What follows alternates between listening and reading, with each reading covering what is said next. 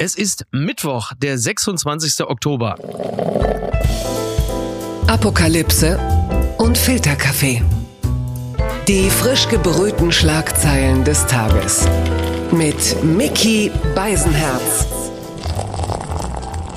Einen wunderschönen Mittwochmorgen und herzlich willkommen zu Apokalypse und Filterkaffee, das News Omelette. Und auch heute blicken wir ein wenig auf die Schlagzeilen und Meldungen des Tages. Was ist wichtig? Was ist von Gesprächswert? Worüber lohnt es sich zu reden? Und es lohnt sich vor allem immer zu reden über die erste Seite der Taz und die macht er. Die Taz schreibt über ihn, er sei ein Kondenseur bitterer, lustiger, sarkastischer und ironischer Zuspitzung und der Homepage der Taz entnimmt man auch, dass seine besonderen Interessen sind Politik, Fußball und andere tragikomische Aspekte des Weltgeschehens. Na, da können wir doch liefern. Guten Morgen, Lukas Wallraff. Schönen guten Morgen. Äh, zunächst äh, sei angemerkt, das Jugendwort des Jahres, das ist gewählt worden und äh, das wurde äh, in einer Online-Umfrage äh, unter Jugendlichen ermittelt. Es ist der Begriff Smash und das bedeutet, jemanden abzuschleppen oder auch mit jemandem Sex zu haben. Ja, und äh, wir beide sind ja also erkennbar, also Jugendliche. Was halten wir denn jetzt davon? Ja, also ich war froh, dass ich das Wort immerhin schon mal gehört hatte. Ähm, also es gab ja früher auch Smash-Hits. Ja. Also da bin ich schon mal beruhigt, wenn ich es gehört habe, weil letztes Jahr Cringe hatte ich da äh, noch kaum gehört. Ja.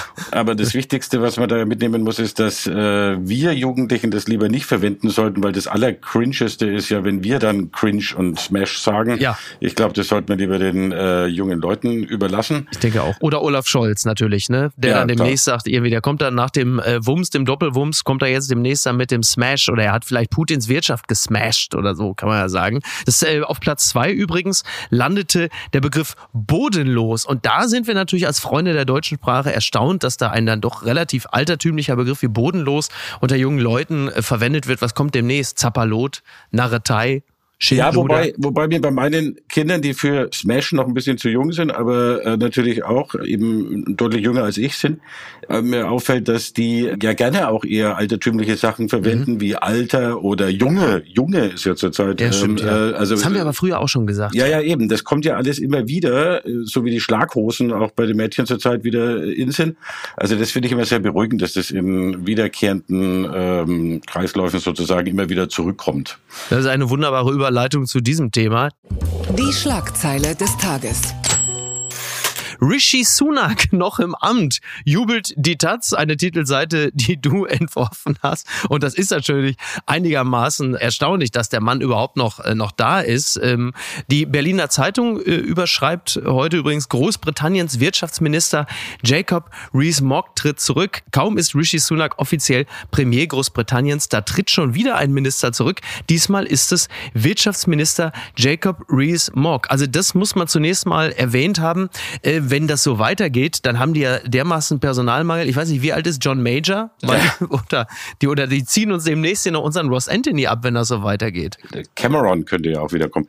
Oh Gott, Aber, ja, richtig. Ja gut, ich glaube, dieser Jacob Rees-Mogg äh, war ja der Typ, der während der Brexit-Verhandlungen damals auf der Regierungsbank demonstrativ geschlafen ja, hat. stimmt, genau. Äh, ja. Ganz besonders sympathischer Zeitgenosse. Und äh, der war ja als Hardliner beim Brexit äh, dabei, bei Johnson. Und dann als Steuerhardliner fand er das bei Liz Truss natürlich auch gut. Aber Rishi Sunak soll ja wahrscheinlich eher den moderaten, mhm. moderate Softpower ist da, glaube ich, jetzt zur Zeit gefragt. Und da ist so ein Typ wie dieser Reese Mock äh, dann nicht mehr gefragt, schätze ich. Ja, das ist interessant. Ähm, übrigens ist Rishi Sunak ja Anhänger des hinduistischen Glaubens. Äh, da spielt das Thema Wiedergeburt ja auch eine Rolle. Und äh, beim britischen Premier ist es ja tatsächlich so, dass jede Woche jemand als neu geboren wurde als britischer Premier, mal ein Mann, mal eine Frau. Es ist also wahnsinnig spannend, muss ich sagen. Kann man sagen. Also, und ich muss ja übrigens zu dem Titel noch sagen, dass wir äh, das heute nicht ganz allein erfunden haben, sondern es ging auf eine Frage von Extra 3 zurück, die heute äh, getwittert hatten, schon irgendwie zwei Minuten nach der Amtseinführung, ist Richie, äh, oder ist der britische Premierminister noch im Amt? Und wir haben das dann also recherchieren lassen, exklusiv äh, von Dominic Johnson, unserem Auslandschef, der ist extra nach London geflogen mhm. und hat es überprüft, okay. dass er also bis äh, 17 Uhr immer noch im Amt war. Also das ist eine Exklusivrecherche von uns gewesen. Wäre es nicht eigentlich langsam äh, sinnvoll, äh, vorne bei Downing Street nach Martin eine Drehtür einzubauen? ja, ja, ja gut.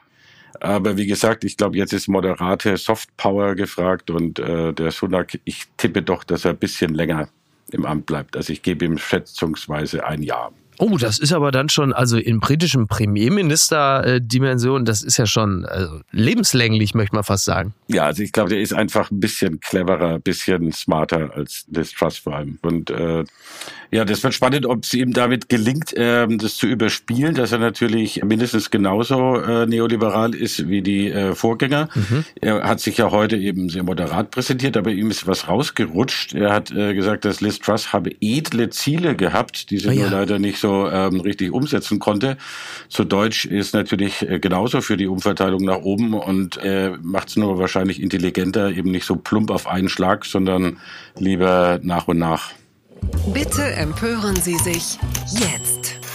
Zeichen stehen auf Kompromiss bei umstrittenem Hafendeal, das berichtet das Handelsblatt. Im Fall der politisch umstrittenen chinesischen Beteiligung an einem Containerterminal im Hamburger Hafen läuft es innerhalb der Bundesregierung auf eine Kompromisslösung zu. Ja, äh, demnach würde sich der chinesische Costco-Konzern zwar wie vor mehr als einem Jahr vereinbart an dem Terminal Tollerort des Hamburger Hafenlogistikers HHLA beteiligen. Der Anteil der Chinesen würde aber nur 24,9 Prozent betragen unter den Beteiligten beteiligten Ministerien liefen am Dienstag nach Informationen der deutschen Presseagentur noch entsprechende Abstimmung. Naja, es ist halt so, 24,9 Prozent, denn ab 25 Prozent beginnt ja die Möglichkeit einer Sperrminorität. Und äh, jetzt würde man ja meinen können, ja, das ist doch ein netter Kompromiss, gibt aber trotzdem viele, die sind nicht einverstanden, also unter anderem Marie-Agnes Strack-Zimmermann. Die geht also Olaf Scholz auf gut Deutsch nicht nur auf die Nüsse in Sachen Lieferung schwerer Waffen, sondern jetzt gleich beim nächsten Thema. Und wie entspannt sind wir denn jetzt mit Blick auf diesen Kompromiss, auf den Scholz ja sehr drängt, weil er nicht mit leeren Händen zu den Chinesen kommen möchte? Ja, es ist natürlich schwierig. Ähm, ich schätze mal nach dem Machtwort letzte Woche von Scholz in Sachen Atom hatten die äh, Grünen vor allem auch noch mehr das Bedürfnis, jetzt äh, Scholz hier mal wieder ein bisschen zu bremsen und zu zeigen, dass sie da schon auch noch mitreden wollen. Und sie haben natürlich auch berechtigte Sorgen, dass die äh, Chinesen da äh, zu viel Einfluss kriegen. Ich denke, niemand hat jetzt von der Notlösung gesprochen mhm. oder Notbremse, dass eben wenigstens nicht diese Sperrminorität, also dieses Vetorecht ja. sozusagen kommt. Also das ist so das Allerschlimmste verhindert. Aber ich glaube, wir sehen halt bei dem ganzen Problem wieder mal, dass wenn wir alle Kräfte bündeln, um gegen den derzeit bösesten Putin zu kämpfen, es halt immer schwerer wird, die Zusammenarbeit auch mit allen anderen äh, mhm. schlimmen Kräften der Welt äh, gleichzeitig äh, auch noch zu beenden. Das ist natürlich nicht nur Scholz Privatvergnügen jetzt da, sondern natürlich wirklich schwierig, äh, weil wenn wir auf all das gleichzeitig verzichten würden, wäre es wirtschaftlich natürlich auch nicht einfach. Naja, es ist ja auch insofern eine gewisse Zwickmühle, da du natürlich einerseits China nicht allzu sehr in deine eigene kritische Infrastruktur lassen willst. Ähm, beteiligt man China noch mehr jetzt an diesem Terminal, dann geht auch sehr viel wirtschaftliches Know-how flöten, sehr viele sensible Daten, die ähm, China halt einfach noch mächtiger machen, auch was so den, den reinen Wettbewerb angeht. Auf der anderen Seite, wenn du sagst, wir machen das nicht, dann ist die Gefahr sehr groß, dass sie sagen, dann ziehen wir einfach viel mehr ab aus Hamburg Richtung Rotterdam Rotterdam oder Antwerpen. Also ja, genau. das immer nur so abzutun und zu sagen, ja, wie kannst du nur und du tickst mal nicht richtig, ist dann oft auch ein bisschen sehr kurz gesprungen, wenngleich die Gefahr, sich noch abhängiger von China zu machen und demnächst dann aber wieder zu sagen, ja, Leute, ihr überfallt Taiwan, äh, jetzt sanktionieren wir euch, das Problem liegt natürlich nicht nur auf der Hand, sondern auch dick in der Luft. Ja, ja ich glaube, wir haben halt einfach jetzt wahnsinnige, ja sozusagen ähm, Aha-Erlebnis, dass wir als Exportweltmeister halt auf allen Ecken und Enden der Welt mit allerlei Schurken äh, verbandelt sind wirtschaftlich und die deutsche Wirtschaft zum Großteil davon abhängt. Und wie gesagt, also die alles zu canceln auf einmal wäre sehr schwierig. Das gibt's doch gar nicht. Regierungserklärung. Giorgia Meloni will als Ministerpräsident von Italien tituliert werden. Das meldet nicht nur der Standard. Die neue Regierungschefin beharrt darauf, dass ihr Amt eine männliche Funktionsbezeichnung trage. Darüber hinaus gab sie sich bei ihrer Regierungserklärung moderat. Die Taz wiederum, deine Taz, schreibt rechts und voller Stolz Italiens neue Regierung tritt an. Ja, wie hast du sie, wie hat die Taz Giorgia Meloni wahrgenommen, die, wie gesagt, von manchen als gemäßigt jetzt wahrgenommen wurde? Ja, das ist schon irre, wie geschickt sie das macht. Übrigens diese äh, Beharren auf der männlichen Form, dass sie Il Presidente genannt werden mhm. will und nicht La Presidente, hat mich an äh, Sarah Wagenknecht erinnert, die ja. in einem Taz-Interview gesagt hat, ich bin Ökonom. und äh, sie verbittet sich als Ökonomin bezeichnet zu werden, sondern ich bin Ökonom. Mhm. Also da haben sie auch irgendwie was gemeinsam. Ja. Und bei Meloni ist es so, dass sie einerseits natürlich sehr bei Frauen jetzt auch gepunktet hat, beziehungsweise damit auch sehr ja, Werbung gemacht hat, erste Frau und wahnsinnig stolz, hat sie auch in der Rede extrem betont. Wobei das Kabinett ja wahnsinnig männlich ist, ne? Ja, ja, ja. Und äh, gleichzeitig signalisiert sie mit solchen Sachen gegen das Gender natürlich äh, wieder die ganze rechte mhm. Gefolgschaft. Äh, das ist so ein Doppelspiel, was sie da schafft. Ja. Ähm, und ich glaube, das gelingt ihr bisher ziemlich gut, dass sie einerseits eben ja auch modern, jung, weiblich wirkt und gleichzeitig mhm. dann wie mit solchen Anti-Gender-Signalen natürlich die Rechten befriedigt. Das sind ja sowieso ganz interessante Dichotomien, mit denen wir gerade da so klarkommen müssen. Ne? Du hast äh, Rishi Sunak, einerseits jemand quasi, der die britische Kolonialgeschichte überkommt, weil es der erste indischstämmige Premierminister ist. Andererseits natürlich gleichzeitig auch ein super reicher Premierminister. Jetzt haben wir äh, in Italien einerseits das Erfolgsmodell, endlich eine Frau im Macho-Staat Italien, auf der anderen Seite aber halt eben auch gleichzeitig eine Rechte. Also wir müssen sehr viele Dinge gleichzeitig gerade verhandeln und wissen manchmal gar nicht, wohin mit unseren Gefühlen. Ja, und es wird ja tatsächlich äh, absichtlich ja auch strategisch genutzt natürlich. Ne? Dass die Fratelli d'Italia eine Frau aufstellen, äh, ist natürlich auch Absicht, um eben nicht in dieses Image der äh, alten weißen Männer, die ganz offensichtlich ja. nur eklige alte weiße Vorherrschaft irgendwie äh, mhm. zeigen. Und das ist genauso bei dem ersten PM of Color. Ja. Der ist natürlich auch in gewisser Weise weniger angreifbar als die alten weißen Männer wie äh, Johnson und so weiter. Also ja. da punktet er natürlich auch in einem äh, liberalen Spektrum und kann damit natürlich auch andere Wählerschichten noch erreichen wahrscheinlich. Ja, Fratelli d'Italia ist übrigens italienisch und heißt auf Deutsch böse Onkels. Ähm, es ist bei ihr so, sie sagt, äh, Stolz soll auch in der internationalen Politik wird erzählt, Italien Gründungsmitglied der EU, der Eurozone, der NATO und der G7 fühle sich der europäischen Integration verpflichtet. Sie werde im Bewusstsein agieren, dass zentrale Probleme wie die Energiekrise nur europäisch gelöst werden können. Da atmen äh, von der Leyen und Co. natürlich auf. Auf der anderen Seite ist sie natürlich, was die Flüchtlingspolitik angeht, sehr hart und äh, sagt schon, äh, dass sie die Überfahrten über das Mittelmeer stoppen will und stattdessen europäische Hotspots in Libyen einrichten möchte. Das ist natürlich wiederum jetzt auch ein bisschen das, was man erwartet hatte, oder? Ja, und es ist in gewisser Weise wahrscheinlich gefährlicher als bei den früheren Regierungen wie äh, Salvini, weil sie mhm. auch das äh, eben nicht ganz so plump, nicht ganz so eklig, sage ich mal, macht. Sie verwendet da nicht äh, so äh, Vokabular wie Salvini. Sie drückt sich da ein bisschen höflicher aus, aber es ist die gleiche menschenverachtende Politik eigentlich aber in einem freundlicheren Gewand. Und das ist wahrscheinlich eigentlich noch gefährlicher, weil der äh, Salvini natürlich auch noch viel mehr Antipathien auf sich gezogen hat und so dermaßen offensichtlich unsympathisch war, dass das auch viel Italiener abgestoßen hat, während die äh, Meloni das wahrscheinlich etwas bekömmlicher alles macht. Aber für das Sympathische ist ja Berlusconi da, ne? Das schöne Gesicht des Rechtsnationalismus. Ja, naja, wobei Berlusconi ja gar nicht, äh, muss man ihm lassen, also jedenfalls bisher ja nicht so nationalistisch war und schon äh, sehr EU-treu. Aber auch sehr Putin-treu, ne? Ja, gut, das wird natürlich das Spannendste jetzt an der italienischen Regierung, wie sich das entwickelt, ne? Weil mhm. auch Salvini ja eigentlich Putin-Fan ist und äh, die reißen sich gerade zusammen, aber wie lange das äh, hält, das ist, ist eigentlich auch die erste Sollbruchstelle da bei der italienischen Regierung, was einem auch ein bisschen Hoffnung macht, dass sie da vielleicht zerbricht. Das hat mich traurig gemacht. Griners Haftstrafe wird nicht reduziert, das berichtet die Sportschau. Der Einspruch der US-Basketballerin Britney Griner gegen ihre Verurteilung zu neun Jahren Haft wegen Drogenschmuggels in Russland ist abgelehnt worden. Das gab das Gericht in Krasnogorsk in der Nähe von Moskau nach Griners Anhörung am Dienstag bekannt. Ja, das geht ja schon eine ganze Weile. Also sie, die zweifache Olympiasiegerin ist seit Februar inhaftiert. Sie war am Moskauer Flughafen festgenommen worden, weil sie Vape-Kartuschen mit Cannabisöl in ihren Gepäck Gepäck mitführte. Das Urteil war Anfang August gefällt worden. Und ich glaube, es ist jetzt auch nicht wahnsinnig spekulativ, wenn man sagt, sie ist auch eine Art politische Geisel und derzeit in einer unglaublich beschissenen Situation auch als Druckmittel von Putin gegenüber beiden zu dienen. Ja, also das heißt nicht nur Krasnogorsk, es ist auch krass, äh, neun äh, ja. Jahre für sowas Früher hätte man da ja Gefangenenaustausche machen können im äh, Kalten mhm. Krieg. Da hätte man äh, ein paar Russen freilassen und Amerikaner freilassen und tauschen können. Aber im heißen Krieg geht das halt leider auch nicht mehr. Und ja. äh, die ist jetzt äh, wirklich äh, vollkommen am Arsch sozusagen.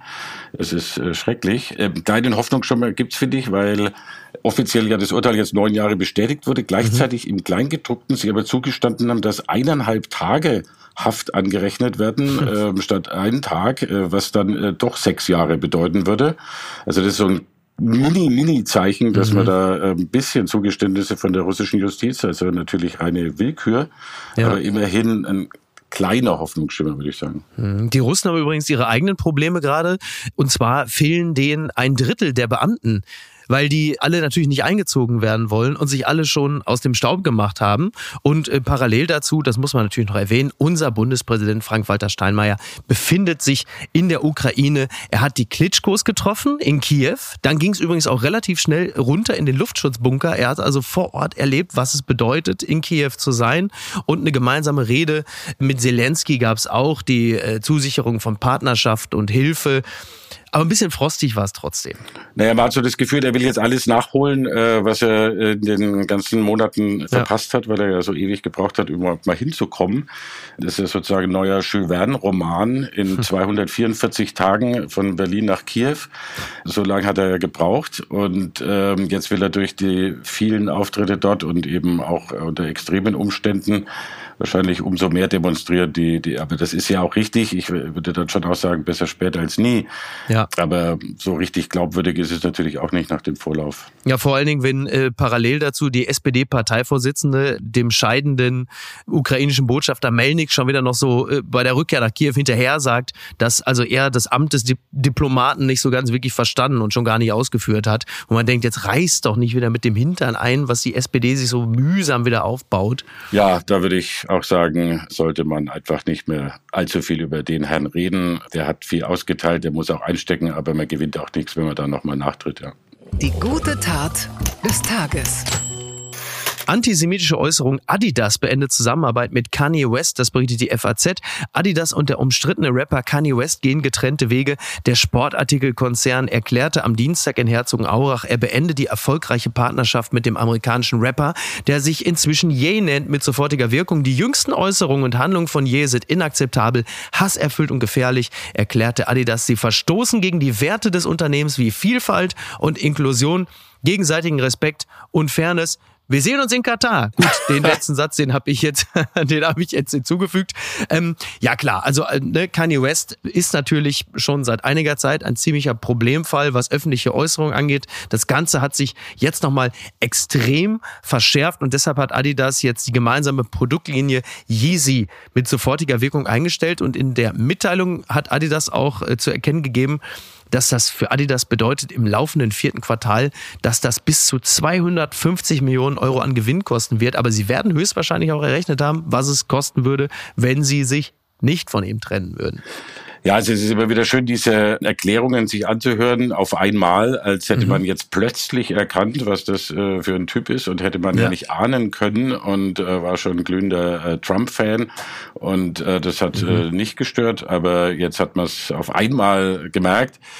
Ich habe Glück, ich habe sowieso nie äh, die Musik gehört und auch die Adidas-Sachen nicht gekauft. Ähm, ja. Also ich habe jetzt da keinen besonders schmerzlichen Verlust. Siehst du, du nicht, ich schon. Also ja? die Yeezys, die Schuhe, also da muss ich wirklich sagen, das sieht so ein bisschen bisschen aus, als hätte man sich, weiß ich nicht, so einen schlecht zusammengeknüllten Schlafsack an die Schuhe ge, ge aber die Musik, die Musik, also äh, Kanye West bedeutet mir musikalisch wirklich viel. Also ich finde mindestens bis 2012 war er einer der wirklich einer der wichtigsten Figuren und ein Erneuerer des Hip-Hop. Also das heißt, ich, mir fällt es echt schwer, die Musik zu canceln zwei Dinge, auch da wieder, äh, prallen da ja aufeinander. Zwei große gesellschaftliche Herausforderungen. Auf der einen Seite ein großer Respekt, eine große Sensibilität für psychische Erkrankungen.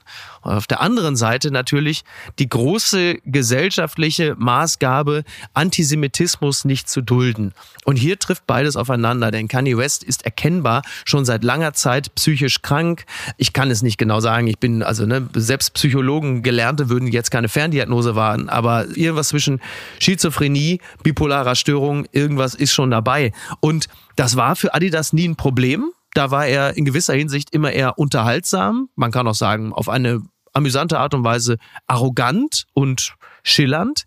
Beim Antisemitismus hört es natürlich auf, weil es dafür einfach gesellschaftlich natürlich und zu Recht keine Toleranz gibt. Aber da musste der Konzern handeln und wahrscheinlich haben sie ganz relativ schmerzerfüllt getan und gemerkt, hier gibt es kein Schlupfloch für uns. Da kommen wir nicht raus aus der Nummer. Ist die rote Linie in Deutschland natürlich auch zurecht. Ja, nicht nur, in also, also klar, Adidas ist immer noch ein deutscher Konzern, auch wenn der Firmensitz, weiß ich gar nicht, ist immer noch Herzogenaurach, aber es ist mittlerweile ja dann doch eher ein Weltkonzern. Aber klar, also das, das geht nirgendwo und das ist auch völlig richtig. Aber du siehst halt, bis zu einem gewissen Grad haben sie es mitgemacht und dann haben sie gesagt, naja, jetzt geht's nur wirklich nicht mehr. Ja, woran ja auch die Vorsilbe Adi ja. erinnert. Ja, also, allerdings, ja, Adolf Dassler, herzlichen Glückwunsch. Also, ne, was soll, man, was soll man dazu sagen?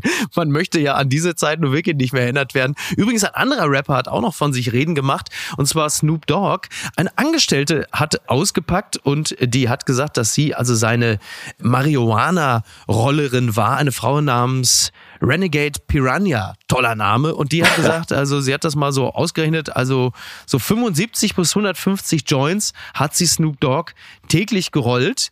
Das ich glaube nicht ähm, nur für ihn, oder? Schon ja, nicht nur, ich glaube nicht nur Gäste für ihn alleine. Auch, er hat immer ein paar Leute auch in seinem persönlichen Umfeld. Das muss man sagen. Das ist ja so ein halber Plattenbauer, würde ich mal sagen, was da so zusammengerollt wurde am Tag. Äh, ich weiß nicht, was Karl Lauterbach und Marco Buschmann planen, äh, wenn sie heute die Cannabis-Freigabe so langsam verkünden.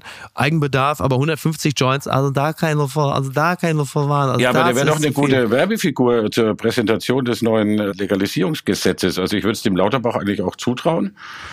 äh, nimmt ja neuerdings ja auch gerne mal äh, Prominente Stimmt. mit in die Regierungs-PK. Ja. Warum nicht Snoop Dogg? Also äh, das wäre Lauterbach durchaus zuzutrauen.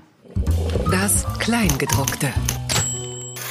Diskussion über Prostitution Emma verleiht Sascha Lobo den Award für Sexist Man Alive 2022, das berichtet der Stern. Alice Schwarzers Emma-Redaktion hat Sascha Lobo zum Sexist Man Alive 2022 ausgerufen. Der Blogger und Journalist ist für das feministische Magazin der frauenfeindlichste Mann des Jahres. Begründet wird dies damit, dass Lobo in der NDR-Sendung Dieb und Deutlich die Ausbeutung von Frauen durch Prostitution verharmlost habe. Lobo sprach sich in der Sendung gegen ein Verbot von Prostitution aus, weil die Sexarbeit damit in die Illegalität abrutsche und für die Frauen alles noch schlimmer werde. Menschenhandel und Zwangsprostitution seien jetzt schon verboten, fänden aber weiterhin statt, argumentierte Lobo.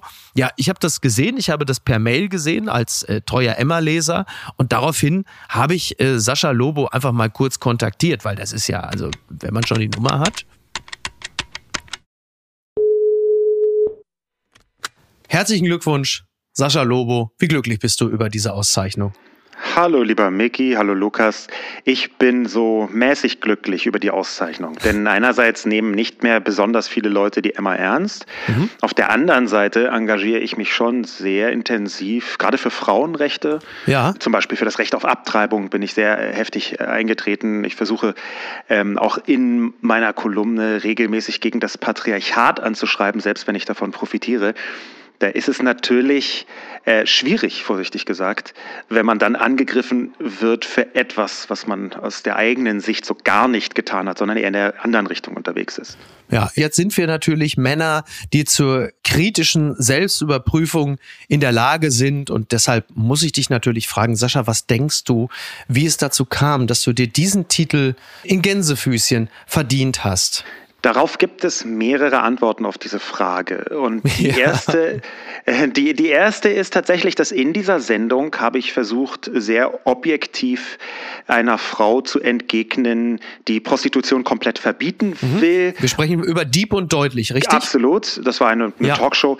Da war eine Aktivistin, die die Forderung gestellt hat, Prostitution zu verbieten. Das finde ich nicht richtig, weil erfahrungsgemäß, und das sagen sehr, sehr viele, zum Beispiel der Deutsche Frauenrat, die Diakonie, ähm, dann wird die Situation der Frauen noch schlimmer. Mhm. Da habe ich widersprochen. Und das ist nun die Oberfläche. Darunter gibt es noch etwas weiteres. Und zwar habe ich im Mai einen viel beachteten Artikel geschrieben über Lumpenpazifismus anlässlich einer großen offenen Briefaktion. Und die wiederum wurde von Alice Schwarzer, dem Emma Mastermind, auf ja. den Weg gebracht. Ich habe dann sogar noch einen, einen Podcast gemacht mit dem Titel Alice Schwarzers äh, Lumpenpazifismus, sich also ganz konkret adressiert. Und ich befürchte, mhm dass das zusammen mit meinen Artikeln für Transpersonen, äh, die Emma ist leider sehr äh, transfeindlich inzwischen, dass das dazu geführt hat, dass mir dieser Titel übergestülpt wurde.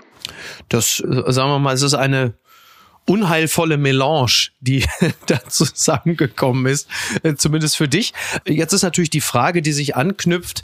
Glaubst du, dass Alice Schwarzer, die der Emma ja vorsteht, so klein ist, dass sie aus einer Verletztheit der persönlichen Gefühle darüber hinweg sieht, dass es möglicherweise auch andere Männer gegeben hätte, die sich noch viel mehr in Sachen Sexismus in den Vordergrund gespielt haben? Also ich würde sagen, ja. Also nach allem, was ich über Alice Schwarzer gehört habe, ähm, ist sie eine Person, die sowas sehr übel nehmen kann. Äh, Angriffe gegen sich selbst quasi als Angriffe gegen den Feminismus betrachtet. Da bin ich jetzt auch gar nicht im Auge des Orkans, vorsichtig gesagt. Äh, sie ist ja äh, schon bei Feministinnen in einer neueren Perspektive schon sehr lange bekannt als jemand, der sich jetzt überhaupt nicht einsetzt für bestimmte Frauen, sondern nur für sehr ausgewählte Frauen. Also das, was sie tut, ist aus meiner Sicht ein veralteter Feminismus und ich befürchte, das sehen auch relativ viele andere Leute so, die sich mit dem 21. Jahrhundert intensiver auseinandergesetzt haben. Wir ähm, kennen äh, die genaue Position von Alice Schwarzer nicht, da wir sie ja jetzt zu diesem Thema nicht gesprochen haben. Wir nehmen aber deine Position zur Kenntnis. Und letzte Frage, was erwartest du dir von diesem Titel? Was bringt er dir ein in den nächsten Wochen und Monaten auf den Bürgersteigen und Restaurants dieser Nation? Als Abschluss kann ich vielleicht eine vergleichsweise lustige Anekdote dazu erzählen, was er mir jetzt schon gebracht hat, absehbar gebracht hat. Ähm, Emma hat ja eine Anspielung gemacht, äh, die der Titel heißt ganz wörtlich Sexist Man Alive. Und weil das eine Art Karikatur ist, eine Art äh, ironische Herangehensweise, satirisch mhm. von Sexiest Man Alive, da fehlt ja nur ein E bei der Emma, habe ich wirklich, wirklich und wahrhaftig mehrere Dutzend Glückwünsche zu meinem neuen Titel bekommen. ähm, ich sei der Sexiest Man Alive. Es wäre zwar merkwürdig, dass Emma das gerade ausruft, aber äh, man weiß ja nie so genau. Und da gibt es Leute, die haben das wirklich für einen ernsthaften Titel gehalten. Ähm, das fand ich so lustig und so absurd auf mehreren Ebenen. Das passt vielleicht auch ein bisschen zu diesem Preis insgesamt. Sascha, ich danke dir ganz herzlich. Gerne. Glückwunsch nochmal. Tja, Lukas, äh, da reiht sich jetzt äh, Sascha ein in äh, eine illustre Runde aus Menschen wie Papst Franziskus, Christian Lindner und der Rapper Kollega. Als du das äh, hörtest, wie überrascht warst du darüber? Nicht besonders, weil äh, natürlich schon einiges für die Annahme spricht, die Sascha Lobodo gesagt hat, dass es da äh, ein kleines Revanche-Foul auch gegeben hat. Ich scheue mich jetzt vor einem Freispruch erster Klasse zurück, weil ich die damalige Sendung auch nicht gesehen habe. Es wurde ihm mhm. da ja auch vorgeworfen, dass er die äh, Gesprächspartnerin, also die Prostituierte, einfach nicht, äh, nicht genug respektiert hat, äh, dass er ihr erzählen wollte, wie Prostitution wirklich funktioniert, obwohl sie es selber erlebt hat. Ähm, das kann ich nicht beurteilen, wie er da in der Sendung genau gesprochen hat. Aber natürlich muss es äh, legitim sein, auch gegen ein Verbot von äh, Prostitution zu argumentieren, tun ja auch sehr viele Frauen und auch sehr viele Betroffene selber. Also insofern ist es natürlich absurd, das als äh, prinzipiell frauenfeindlich äh, zu bezeichnen. Aber es finde ich schön, dass er von den mangelhaften äh, Englischkenntnissen äh, mancher profitiert und ähm, dann eben jetzt als sexiest man äh, wahrgenommen wird. Das ist ihm zu gönnen. Auf die eine oder andere Art wird man mit ganz anderen Augen plötzlich betrachtet. das gibt's doch gar nicht. Klimaextremistin Miriam warf Kartoffelbrei auf Gemälde. Ich war das, was sie sonst noch so macht. Welche Strafe ihr jetzt droht. Ja, Miriam Herrmann gab zu, den Monet mit Pampe übergossen zu haben. Sie gehören zum Schönsten, was Künstlergenies in der Geschichte der Menschheit je geschaffen haben. Gemälde von Van Gogh, Raphael und Monet in den Museen in London, Dresden und Potsdam. Und dann kommt Kleberrevoluzer wie Sie, Miriam Herrmann aus Passau, einschlägig bekannt als radikale Klimachaotin. Wer ist die Bilderstürmerin mit dem Kartoffelbrei? Naja, und dann wird sie halt vorgestellt und sie sagt, ich war das. So, da gibt es ja mehrere Empfindungen zu dem Thema klar. Unter anderem auch, wie ich finde, eine legitime äh, Empfindung, und zwar, dass man sich gleichzeitig über zu wenig Aufmerksamkeit bezüglich des Klimawandels echauffieren kann und trotzdem diese Aktion für unglücklich halten kann. Wie nimmst du das wahr? Also ich bezweifle auch, äh, dass es dem Anliegen wirklich nutzt, aber natürlich ist auch die Aufregung darüber völlig übertrieben. Es wird ja jetzt gesagt, dass das eine Schändung dieser Kunstwerke ist, die allerdings mhm. ja nicht wirklich beschädigt wurden. Man kann es eigentlich auch anders sehen. Es wurde auch wieder die Aufmerksamkeit auf diese Kunstwerke gelenkt und äh, quasi Werbung äh, betrieben, auch äh, die sich mal wieder anzuschauen.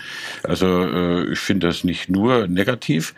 Bei der Bild ist natürlich immer zu befürchten, dass das in wirklich auch ernste Hetzkampagnen ausartet. Wir sind in der Tat im Rudi-Dutschke-Haus. Es kippt natürlich ja. auch leicht in, naja, also das ist schon äh, ja. kippelig, wenn ähm, dann auch die Leute wirklich vollkommen verzerrt dargestellt werden und also wirklich äh, geradezu gegen die gehetzt wird. Ist es eigentlich klug, dass man sich vor die Bildzeitungs äh, Interview stellt und sagt, ja Leute, ich war das? Ja gut, aber das ist die Strategie ja auch, die äh, bekennen sich ja auch vor Gericht jetzt immer schuldig und äh, akzeptieren die Strafen und mhm. zahlen sie gerne und so weiter. Also das ist die Strategie. Ähm, es ist natürlich, wie gesagt, ein bisschen riskant, also wenn man äh, sich ja. da so exponiert muss man natürlich auch damit rechnen, dass es eben äh, von bestimmten Medien entsprechend auch zum Hetzpotenzial Was mir, was mir übrigens aufgefallen ist, also abgesehen davon, dass ja der Hintergrund äh, der Taten ja ein nachvollziehbar und richtiger ist, und zwar aufmerksam machen auf den Klimawandel, ist mir aber in so manchen Sachen äh, im aktivistischen Kontext aufgefallen, dass es nicht selten auch darum geht zu sagen, hier übrigens ich, ich klammer die Einzelperson war das. Mir ist es schon ein paar Mal aufgefallen, auch bei anderen äh, politischen oder gesellschaftlichen Themen, wenn Medien darüber berichtet haben, keine Ahnung, Taz, wer auch immer, war, dass es irgendwann auch bei Twitter schon mal hieß, hallo liebe Taz, äh, ich war das übrigens, könnt ihr mich bitte künftig auch namentlich erwähnen? Da werde ich dann immer so ein bisschen, denke ich so, warte mal ganz kurz, worum geht's denn jetzt hier eigentlich? Geht's jetzt um die Sache oder geht's darum, äh, dass man so ganz kurz auch nochmal so ein bisschen, so ein bisschen Öffentlichkeit mitnimmt? Ja gut, aber ich meine, wie viele Selfies hat Luisa Neubauer schon äh, gepostet? Da kann man sich dann auch fragen, geht's jetzt um den Klimaschutz oder um sie? Und äh, es ist natürlich auch legitim, dass man sich selber prominent macht oder sich eben äh, heutzutage bei Instagram und sonst wo mhm. überall entsprechend präsentiert, äh, um dann wiederum das Anliegen vorzubringen. Also wer sich jetzt irgendwo versteckt und ganz dezent irgendwo auftritt, wird natürlich auch nicht bekannt. Also das ist schon ähm, auch okay, wenn man ähm, da so PR macht. Und Selfies sind ja im Grunde genommen auch so ein bisschen der Monet der Neuzeit und von daher ja. schließt sich da ja auch wieder der Kreis. Äh, lieber Lukas, äh, ich äh, bedanke mich ganz herzlich und äh, danke dir an dieser Stelle auch als treuer Leser äh, der Zeitung für die wirklich wahnsinnig vielen gelungenen Titelblätter der Taz, die meines Erachtens äh, die Titanic schon lange und breit überholt hat, was die Titelbilder angeht. Und dann ist der Inhalt auch noch witzig und schlau. Also ich kann mich da nur herzlich bedanken und dich nur ganz herzlich wieder ein einladen. Das war sehr schön mit dir. Ich danke dir. Ich danke auch. Komm wieder. Gerne. Und äh, du weißt ja, dass deine ehemalige Taz-Kollegin Anja Meier dich hier reinge, reingepetert hat, ne? Ja, da Grüße, Grüße.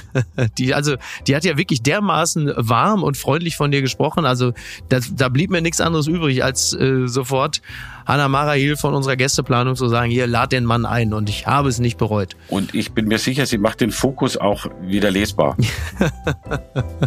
Kann nicht Fleisch, aber alles alleine machen. So, jetzt muss ich hier dicht machen, sonst habe ich gleich den nächsten Shitstorm an den Hacken. Lieber Lukas, mach's gut und äh, bis die Tage. Tschüss. Ciao, ciao.